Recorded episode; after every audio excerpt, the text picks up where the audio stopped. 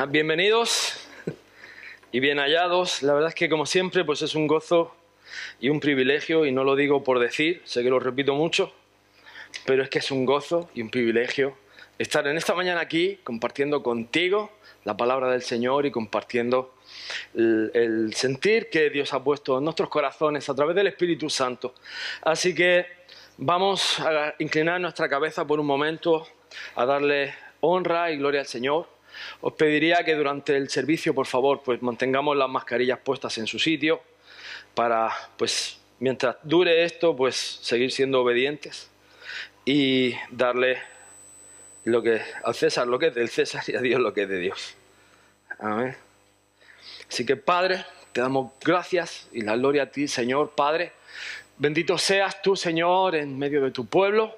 Te pido Espíritu Santo que hables en nuestros corazones, Señor, que puedas abrir nuestro entendimiento, abrir nuestra mente, que podamos recibir tu palabra y ponerla por obra, que tú hables a nuestra alma, a nuestro espíritu y podamos aprender de ti. En el nombre de Jesús. Amén. Gloria al Señor. Me disculpa la ronquera, pero después de dos servicios ya va quedando menos gasolina, pero yo creo que tenemos para, para dar. Gloria al Señor. Pues fijaros que el, el mensaje de esta semana el Señor empezó a hablarme hace como 15 días, un poco más probablemente. Y yo creo que entramos en conflicto cuando oramos al Señor y estamos enfrentando alguna situación o tenemos alguna pregunta o tenemos algún momento de nuestra vida donde estamos esperando una palabra del Señor y estamos orando firmemente, continuamente y el Señor nos dice una palabra muy pequeña, muy corta, pero muy contundente, que es no. Y tú dirás, ya pastor, si eso ya me ha pasado. Vale, pero ¿cómo reaccionamos a esto? Es decir, ¿cómo vivimos un no de parte del Señor? ¿Cómo reaccionamos cuando el Señor nos dice algo que no esperamos oír? Y normalmente ahí es donde entra nuestro papel como pastores o líderes. Normalmente nos toca ser los malos de la película porque nos toca decir cosas que la gente no quiere escuchar. Es como lo de las mascarillas, ¿no? Decir, ponte la mascarilla y tú, no. Pero es que sí, porque hay que ser obediente, ¿verdad? Hay que honrar, el, hay que honrar nuestras autoridades. Pero es, es algo que el Señor trabaja en nuestro carácter. El Señor trabaja en nuestro corazón. El Señor trabaja lo que hay aquí dentro. Y te digo una cosa, depende de cómo respondemos al Señor, de cómo respondemos a esos noes va a marcar nuestro destino. Y hoy precisamente vamos a hablar de eso, cómo somos y cómo vamos a ser recibiendo la palabra del Señor. Amén. Fijaros que lo primero de todo es que eh, ¿en qué me convierto cuando escucho la palabra? Y la pregunta que tenemos hoy es, es fundamental y vas a ver que tiene un fundamento bíblico y aunque aparentemente vas a decir, ¿qué tiene que ver un pozo, una fuente de agua, una cisterna o un río? ¿Qué tiene que ver dentro del contexto bíblico, pastor? ¿Qué tiene que, ¿De qué estás hablando? Porque la pregunta es, ¿qué eres tú de esos cuatro? ¿Eres un pozo? ¿Eres una fuente de agua, un manantial de agua? ¿Eres una cisterna? Para que no, que no entiendan lo de la cisterna, un aljibe o eres un río. Y te voy a explicar lo siguiente. Mira, cada civilización, cada ciudad, si te das cuenta, dependía de una fuente de agua. ¿Y la, dónde están las ciudades? ¿Dónde están ubicados los pueblos? Está marcado originalmente por alguna fuente, por algún pozo, por algún río, donde la ciudad se suministraba de agua. El agua era la clave de la vida, es decir, sin el agua no habría agua para el ganado, no habría agua para las cosechas, para sembrar, no habría agua corriente para las casas. Sin el agua tenemos carecemos de un elemento que es fundamental para sobrevivir. ¿Ok? Y así es el cristiano. El cristiano necesita de la, esa fuente de agua para poder sobrevivir. Y eso es clave. Y va a ser clave cómo tratamos ese agua. Fijaros que cuando hablamos de esas fuentes de agua, la Biblia está llena de, de ejemplos sobre pozos de agua. Isaac excavó pozos, Abraham excavó pozos. Dios hacía pactos en montañas, los hacía excavar en lo profundo. Pero fijaros que igual que en Apocalipsis 21, te vas a encontrar que hay manantiales de agua, por ejemplo, en el monte de Sión, la ciudad de David, en, las cavernas debajo de ese monte hay un manantial que se llama el manantial de Gijón y es el mismo que el rey Ezequías tuvo que tapar cuando vinieron los asirios a conquistar Jerusalén porque estaban planeando entrar por ahí.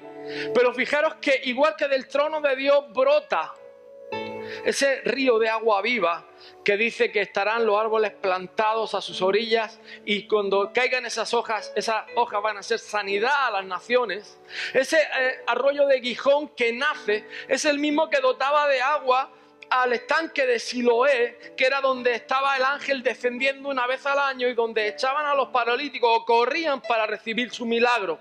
Al mismo tiempo era el estanque donde la gente llegaba a la ciudad y tomaba del agua para poder tener refrigerio o refresco. Por lo tanto, cuando vienen los asirios, Ezequías tiene la visión de hacer un túnel para, no solo poder defender la ciudad, sino al mismo tiempo para evitar que sea la ciudad eh, eh, asediada o atacada, para que ese manantial de agua proveyera de agua a la ciudad completa para que no tuviera escasez. Claro, en los lugares que no hay nacimientos de agua, tienes que entender que lo siguiente que hacían, o el ejemplo que tenemos, es que se ponían a cavar pozos. Y ahí tenemos a Isaac, que era un experto cavador de pozos. Y lo curioso de la vida de Isaac es que donde Isaac cavaba un pozo, se formaba una ciudad.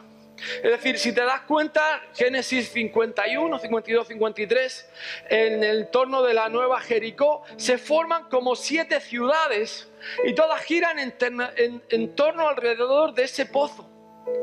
Y eso es algo que ahora le vas a empezar a tomar sentido. Pero precisamente cuando los filisteos se levantan, cuando empieza la envidia, cuando empieza el conflicto con el mundo, ¿sabes lo primero que venían a atacar? Lo primero que venían a atacar era ese pozo. Lo primero que venían los filisteos a hacer era tapar los pozos.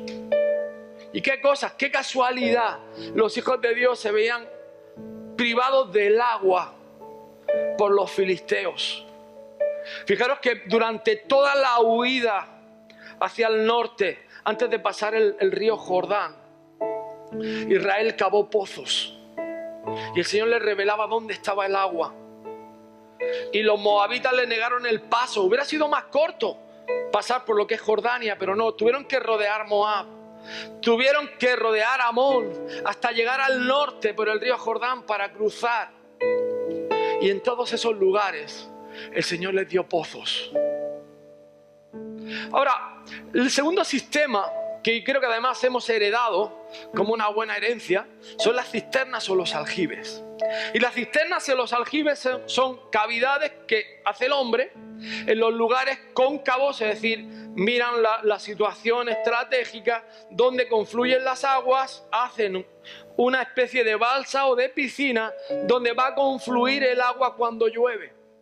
Pero escúchame bien, solo entra agua cuando llueve y el agua que entra no es un agua limpia, no es un agua clara como el manantial de Gijón, que es una maravilla, que, que sale el agua filtrada por las rocas, mana clara, pura y limpia, sino que es un agua que viene pues con la arena, con las piedras, con, incluso con hierbas, con, con cosas que muchas veces se pone una, yo me acuerdo que teníamos un, un, pequeño aljibe y se ponía una rejilla y filtraba todo aquello, pero aún así era un agua que no podías beber.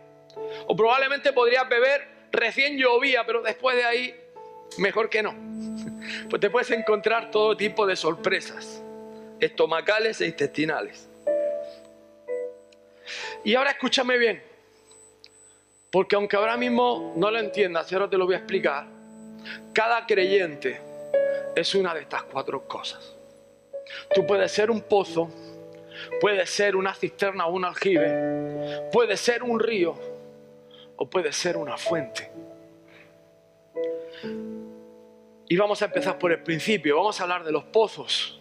Y te digo algo, cada persona que recibe la salvación, la primera cosa que el Señor hace es poner un pozo en tu vida. Por eso es, curioso que en Juan 4, cuando está Jesús junto al pozo con la mujer samaritana, le dice, si conocieras el don de Dios, es decir, el regalo de Dios, ¿y quién es el que te dice, dame de beber? Tú le pedirías y él te daría agua viva. Cuando el profeta Jeremías baja a la casa del alfarero, ¿y qué es lo que se encuentra? Se encuentra que está formando un vaso, un recipiente, que tú puedes usarlo para poner flores si quieres, pero como no le cambies el agua, como no le, no le es decir, como lo dejes ahí mucho rato, las flores se van a poner pochas y va a oler. Pero todos empezamos con ese recipiente de agua que viene en la salvación. Y en la salvación además el Señor hace una cosa muy interesante. Nos guía arrepentimiento, con lo cual cava en nuestro interior, profundiza en lo interior de nuestro corazón para que veamos el pecado que hay en nosotros. Y nos regala el agua para que podamos beber, para que podamos participar de ella, incluso para que la podamos compartir. Es algo tremendo el tema del pozo. Ahora, Fijaros que el pozo tiene una peculiaridad, que si empieza a brotar agua, empieza a llenarse, empieza a fluir, ese pozo se puede convertir, en un manantial o en una fuente de agua. Y dice Isaías 12, versículo 3, sacaréis gozo con gozo aguas de la fuente de la salvación. Y eso ocurre cuando recibimos el bautismo en el Espíritu Santo. Es decir, cuando recibimos la llenura del Espíritu Santo, ese agua empieza a brotar, empieza a saltar y empieza a, ser algo visible y participativo de los demás. Aunque tú no te des cuenta, pero tu pozo empieza a brotar agua viva. Y tú dices, wow, esta persona es diferente. ¿Por qué? Porque ha sido llenada del Espíritu Santo. Cuando los apóstoles salen del aposento alto, lo primero que se encuentran que la gente, wow, algo ha pasado. ¿Qué ha pasado? La llenura del Espíritu Santo. Cuando Jesús baja al agua del bautismo, y por eso es tan importante, cuando Jesús emerge después de ser bautizado, lo siguiente es el testimonio del Padre diciendo, este es mi Hijo amado en el cual tengo complacencia. Y lo primero que hace es enviar la señal del Espíritu Santo. ¿Entiende iglesia? Porque es tan importante ser esa fuente. Esa fuente de vida. Esa fuente de agua de Dios. Que escúchame bien, tú en tus propias fuerzas no puedes conseguir y por eso es tan importante la llenura del Espíritu Santo. Por eso Satanás ha sido tan astuto y tan miserable de robarnos la identidad del Espíritu Santo, del amado Espíritu Santo. Y hay tanto cristiano confundido, diciendo, no, eso era para otro tiempo. Error. Es para ahora. Para que tú experimentes, para que tú compartas para que ese nuevo fluir del, Espíritu de Dios, de ese agua viva, brote de tu, de tu interior. No solamente te quedes como un pozo, sino que seas esa fuente de agua viva que da y comparte a todo el mundo. Ahora, cuando una fuente viene grande, pasa algo maravilloso. Se convierte en un torrente e incluso pasa a ser un río.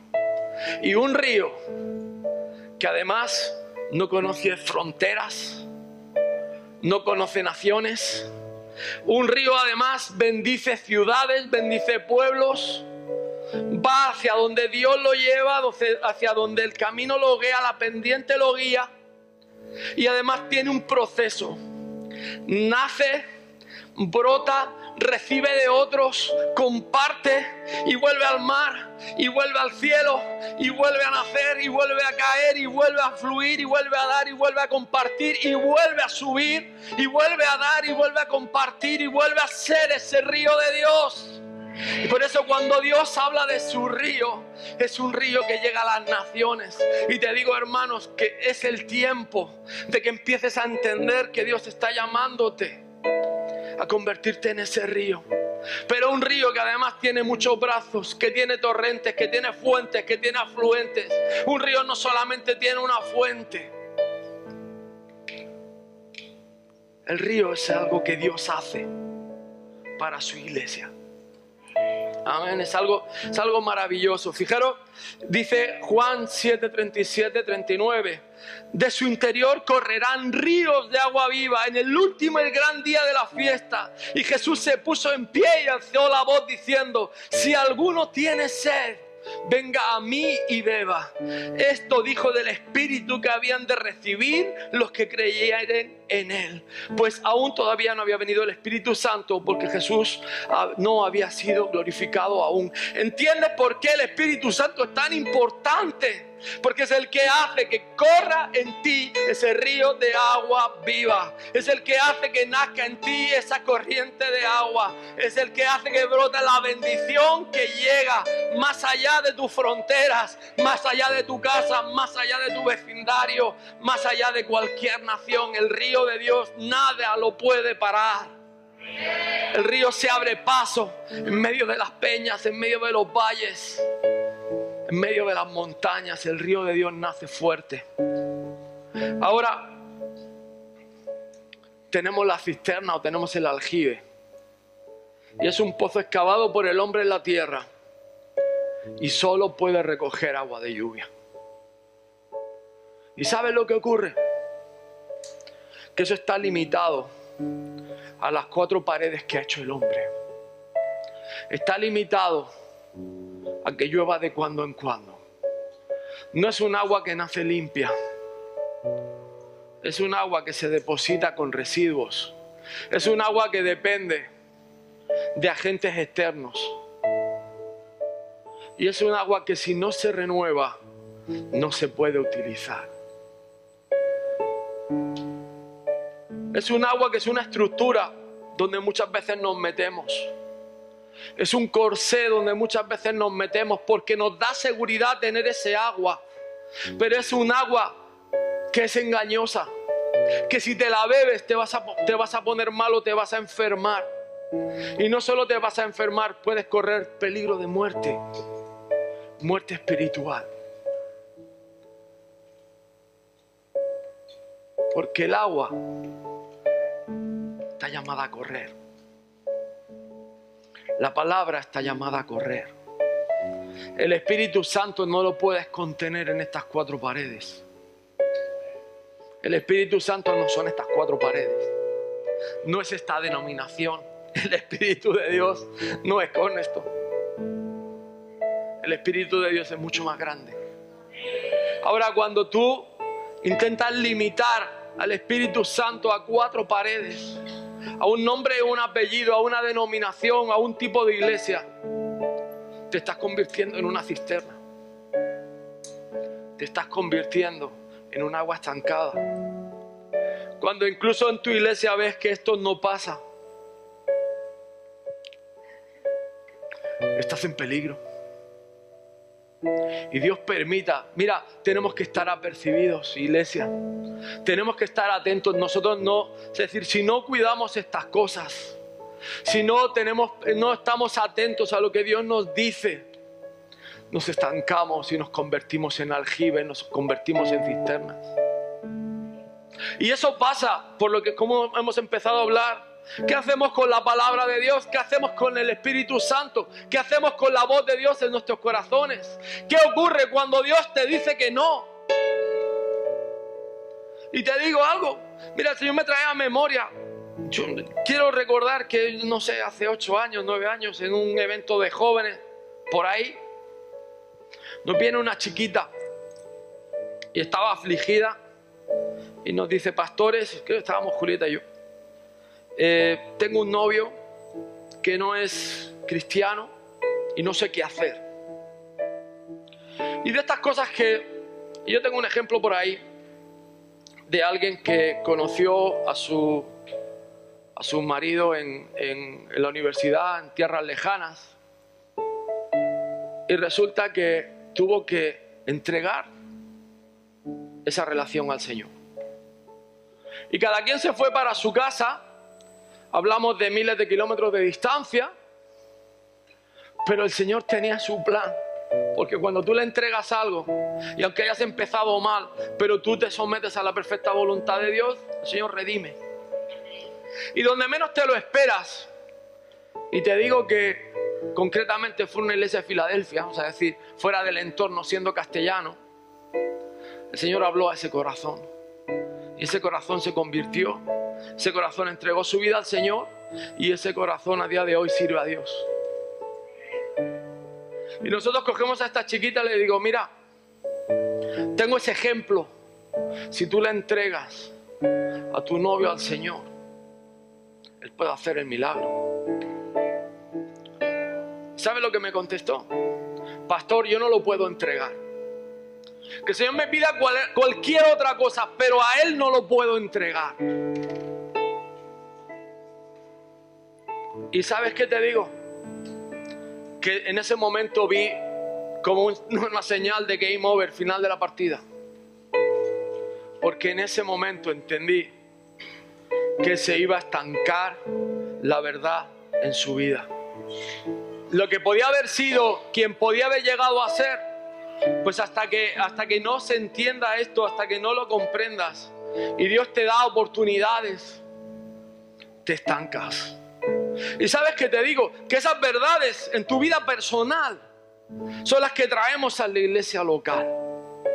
Si tú no eres capaz de, aceptar un no de parte de Dios, si tú no eres capaz de, de asumir en obediencia que Dios te está diciendo a cosas que no, amigo, cuidado, porque te conviertes en un aljibe de agua estancada. Y habrá cosas que Dios te va a decir que no son las que tú esperas oír. Escúchame bien. Y parecerán muy buenas, pero necesitan ser redimidas por Dios.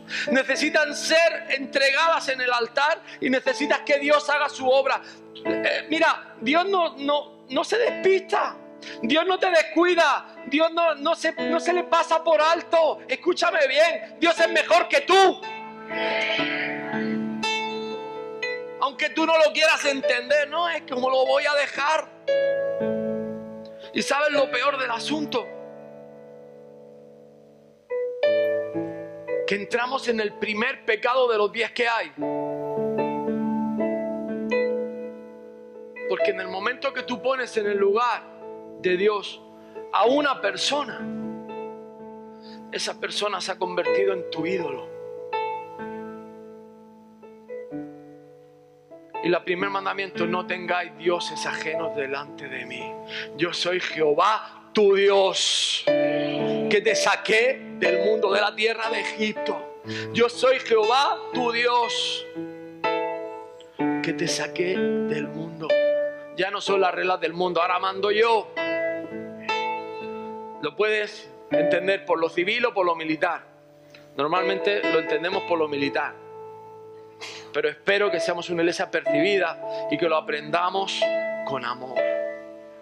Amén. Fijaros que parte de, la escritura que el domingo pasado nos dejó la pastora que nos pegó ahí un flashazo, a mí me pegó el flashazo y como sabéis, los que me conocéis, me puso a leer. Y me puse a leer, ¿acaso alguna nación ha cambiado sus dioses, aunque ellos no son dioses?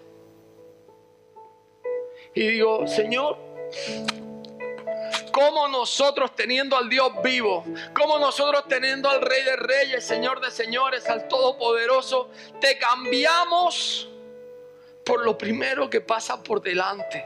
Te cambiamos por un trabajo, te cambiamos por, por, una, por una oportunidad de negocio, te cambiamos por una por novio o novia, te cambiamos por, por un capricho, te cambiamos por un coche, te cambiamos por un partido de fútbol, te cambiamos por 20 mil historias. Y Dios normalmente cuando te pone eso en la balanza, te lo está pidiendo. Y dice, sin embargo, mi pueblo ha cambiado su gloria por lo que no aprovecha. Dice el Señor, espantados cielos sobre esto y horrorizados, desolados en gran manera. Lo peor es que todavía en el pueblo de Dios nos falta entender que cuando hacemos algo así, el mismo Señor se, se, desola el corazón. Si tú sintieras lo que siente el Espíritu Santo cuando lo rechazamos, no te lo tomarías en vano. Yo he visto gente llorar, yo he llorado cuando he visto mi pecado y mi, pecadote. Y te digo algo, que cada vez que creces más en el Señor, no es que dejas cosas más chiquititas, dejas cosas más grandes que no veías.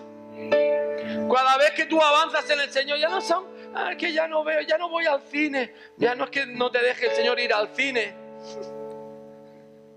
que a lo mejor no te deja ver la tele.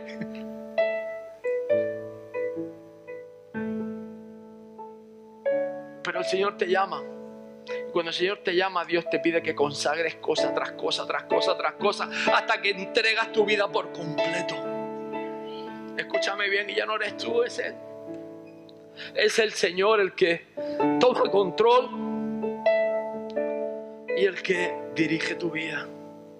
Y soltar el control es difícil, pero merece la pena. Dice, porque dos males ha hecho mi pueblo, me dejaron a mí fuente de agua viva. Me dejaron a mí fuente de agua viva. Yo te digo una cosa, si en el COVID en vez de ver tanto Facebook hubiéramos buscado más a Dios tendríamos mejores respuestas a muchas preguntas.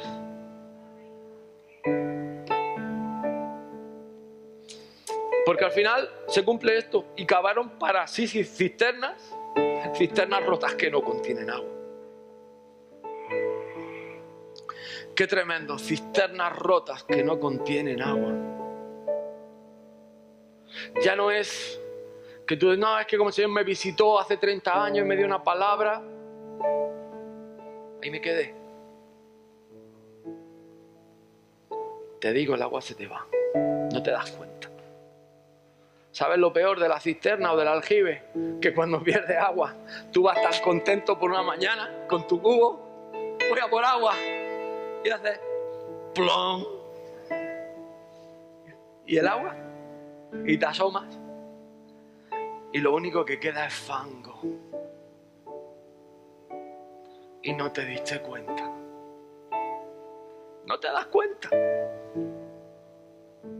Dos pecados que Israel cometió que nosotros debemos de pedirle al Señor, Señor, que me entre esto en la cabeza, por favor. Que entre esto en mi corazón, por favor, que por favor que pueda aprender esta lección. Mira, tantos años la iglesia ha tropezado en la misma piedra Hemos tropezado en hacer una estructura religiosa creyendo que vamos a acumular un agua que no podemos acumular porque no se acumula. El río de Dios es un río de agua viva, la fuente de vida es una fuente eterna que brota y sacia nuestro ser. Es algo que tú no puedes almacenar, solo puedes ser hilo conductor. Y segundo, cavaron cisternas no nos equivoquemos, tú no puedes retener la presencia de Dios. Tú no puedes retener el Espíritu Santo por mucho que quieras. Debe de preocuparte de ser un canal limpio del Espíritu Santo, que eso es lo que Dios te va a demandar. Que cuando Dios te dé una palabra, tú tengas tu oído limpio y tu corazón dispuesto a dar la palabra que Dios te va a dar, a recibirla y a ponerla por obra. Y rapidito.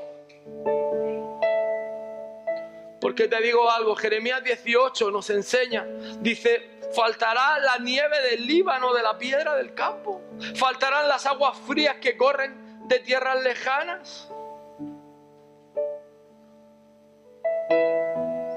No. Dios le da su promesa a su pueblo, no te va a faltar agua aunque el agua no esté en tu tierra que está en el Líbano, pero no te va a faltar agua porque ese agua de las naciones te va a bendecir a ti. Y tú dices, pero si yo no tengo agua, claro que no, es que vas a ver la bendición de Dios la vas a recibir de otros. ¿Qué es la promesa de Dios? Muchos dicen, es que la tierra de Israel no era de Israel ya, pero es que Dios le, se la dio. Pero es que eran malos, no lo merecían ya, ni tú tampoco merecías la salvación, pero Dios te la dio por eso es suyo. Y cuando Dios dijo algo, se cumple. ¿Qué cosa?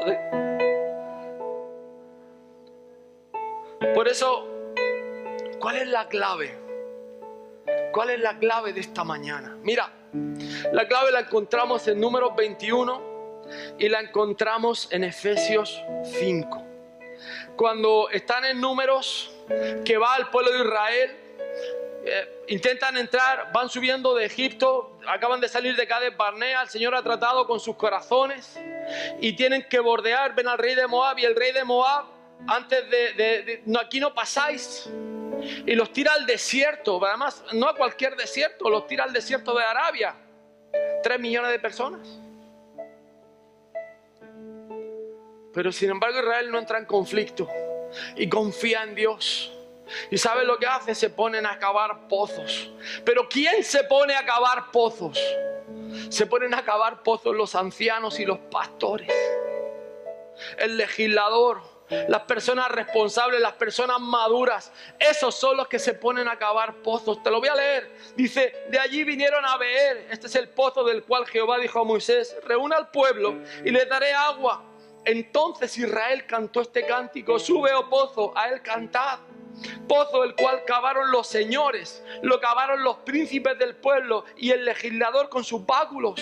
Del desierto vinieron a Matana, de Matana a Naaliel, de Naaliel a Bamot, de Bamot al valle que está en los campos de Moab y, la, a la cumbre de Picá que mira hacia el desierto. Es decir, fijaros que pasan Moab, está el número 6, 7, y se encuentran con los amonitas y tampoco lo dejan pasar.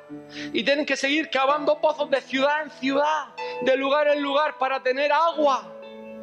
Pero era Dios el que lo estaba introduciendo en la tierra de su promesa y no le faltó agua. Pero sus ancianos y sus líderes entendieron lo que Dios estaba diciendo. Ustedes caben, caben profundo. Búsquenme a mí, que yo he dado la palabra. Confía en mí, que yo he dado la palabra. Ponte a acabar. Y sabes que te digo que en esta iglesia, a los que llevan más de cinco años, fíjate lo que te digo, más de cinco años, voy a dar un pinco, un pico y una pala. Para que cabes pozos. El Señor nos está llamando a cavar ese pozo y te está haciendo cavar ese pozo en tu familia. Escúchame bien, en tu familia, en tu casa, Dios te ha dado una pala y un pico. Y pastor, así me siento. pues sigue cavando hasta que des con el agua porque el Señor te ha dicho que hay agua. Pastores que estoy cansado del pico y la pala, pues pide al Señor que renueve tu fuerza y sigue cavando porque el Señor así lo ha dicho. Ahora, el resto de la congregación, ah, nosotros no. Eh, el resto de la congregación dice, fíjate, no embriagáis con vino, en lo cual hay disolución, antes bien, se llenos del Espíritu. ¿Qué cosa? Otra vez el Espíritu Santo. Pobres los que lo quieren borrar. Hablando entre vosotros con salmos, con himnos y con cánticos espirituales, cantando y alabando al Señor en vuestros corazones. La iglesia enfocada. Porque el pozo es de todos. Escúchame bien, el pozo es de todos. Y cuando hablamos de hablar entre nosotros, con himnos, con salmos llenos del Espíritu, cambia, cambia el chip. cambia el rollo de tu cabeza. Deja de hablar cosas raras, cosas malas. Deja el pasado y habla lo que Dios ha hecho por ti. Tienes más cosas buenas que contar que malas que contar. Pero tienes que acordarte de quién es tu Dios. Ahora, acuérdate de los filisteos. Cada vez que haya un pozo, el enemigo va a querer taparlo. Escúchame bien. Cada vez que se cabe un pozo, cada vez que demos con agua, el enemigo se va a levantar y va a querer taparlo. Y se van a levantar los filisteos. Y escúchame bien. Cuanto más grande sea el pozo que cabemos, mayor va a ser el ataque. Ahora escucha. ¿Quién defiende el pozo? ¿El pastor o el pueblo?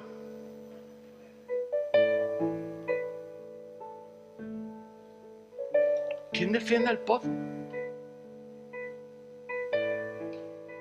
pues lo el pozo lo defendemos todos. El pozo es de todos. Yo puedo seguir cavando, yo puedo seguir picando, yo encuentro agua y te la comparto. Pero el pozo es de todos. El pozo es de esta ciudad. El pueblo es de esta tribu. El pozo de la tribu. Y el pozo hay que defenderlo entre todos. Hará falta vigías, hará falta intercesores, hará falta guerreros, hará falta mantenimiento, hará falta aguadores, hará falta de todo. El pozo es de todos. Y va a haber vida si todos entendemos que el pozo es nuestro. Que el pozo no es mío. El pozo es de todos. Ponte de pie. Vamos a terminar así. Mira, hay una palabra profética que el Señor está trayendo, que el Señor está hablando. Y me, me llama poderosamente la atención. El, el viernes el frate, el hermano Juan, compartía lo que el Señor le está dando. Si quieres saberlo, tómate un café con Juan y te lo va a compartir. Pero te digo que el Señor está dando un mensaje tremendo. Esto fue dado, esta palabra, en 1938 para el avivamiento que viene ahora. Dice, vendrá como un respiro y el aliento traerá el viento y el viento traerá la lluvia y habrá inundaciones e inundaciones e inundaciones y torrentes y torrentes y torrentes. Las almas serán salvadas como las hojas que caen de poderosos robles barridos por un huracán. Brazos y piernas bajarán del cielo y no habrá decaída. Y te digo esto porque a nosotros empezó a hablarnos el Señor. Hace como unas tres semanas oraron por nosotros, en nuestros pastores, con, con el cuerpo ministerial. Y la palabra que el Señor nos dio fue tremenda. Porque por mucho tiempo estuvimos guardando el fuego. Y así nos lo dijo el Señor.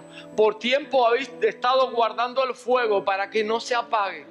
Y habéis estado cuidando ese fuego para contagiar a otros y lo habéis pegado a otros. Dice, pero ahora ya no es el tiempo del fuego. Viene una ola. Viene un torrente de agua. Viene un río de vida. Y ese río de vida va a llegar a las naciones. Gloria a Dios. Te amamos Jesús. Sea la gloria. Mira, yo te digo algo. Espero que cobres visión en esta mañana. Que el Señor te muestre dónde está tu corazón hoy. Si estás en la fase del pozo, si estás en la fase del nacimiento de agua, si te estás convirtiendo en un río o te quedaste en cisterna. Así que te pido que cierres tus ojos y dejes que el Espíritu Santo te hable. Señor Padre, nos ponemos delante de ti, Jesús.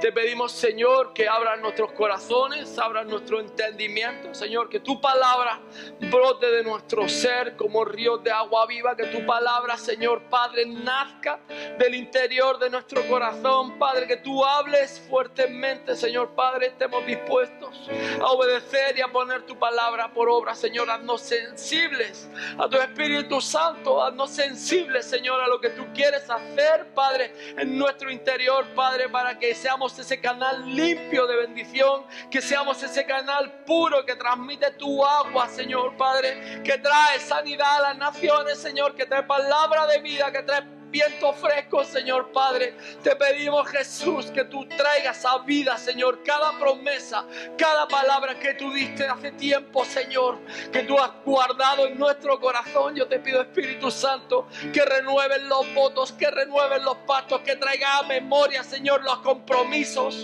los llamados, Señor, los dones, Señor Padre, que traigas a vida los sueños rotos, Señor, que resucites, Señor, los Lázaros, que desates, Padre, a tus hijos en el nombre de Jesús.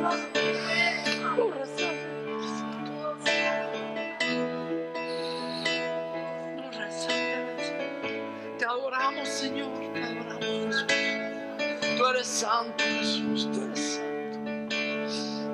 Tú eres santo, Padre.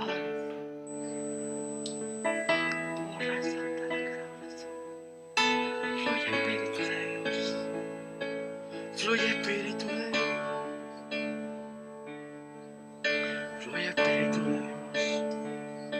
amo, Jesús.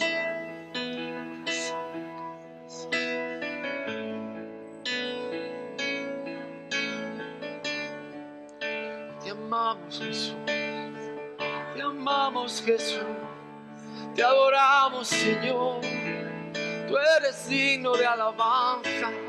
Tú eres digno de adoración, Señor. Te tus manos, levanta tu voz. Adora al Rey de Reyes y Señor de Señores. Te amamos, Jesús. Tú eres digno de alabar. Tú eres digno de honra, digno de alabanza.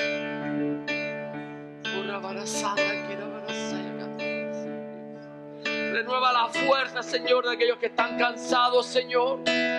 Visión y trae sabiduría a tus hijos, Jesús. Trae visión y sabiduría a tu pueblo, Señor. Trae vida, trae vida, imparte vida, Señor, en esta hora, en el nombre de Jesús. Te amamos, Dios. Te amamos, Dios. Tu gloria, Jesús. Tu gloria, Jesús. Te amamos.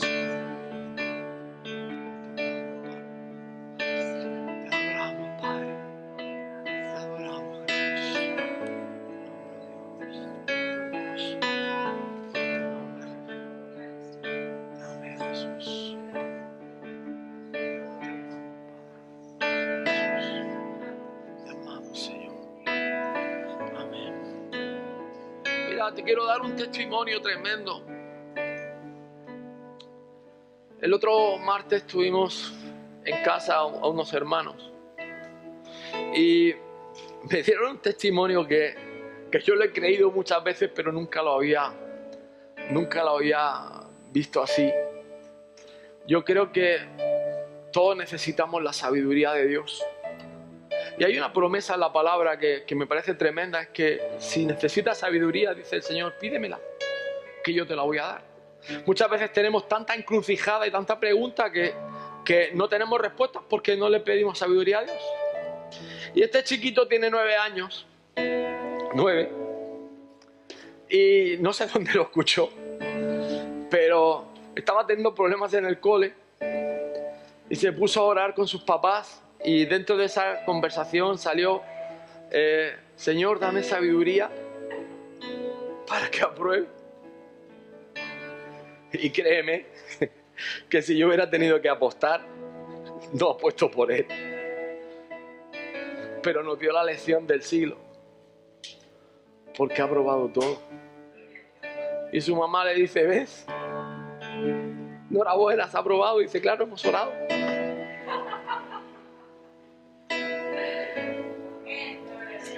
La fe es sencilla. Necesitas sabiduría, pídesela al Señor.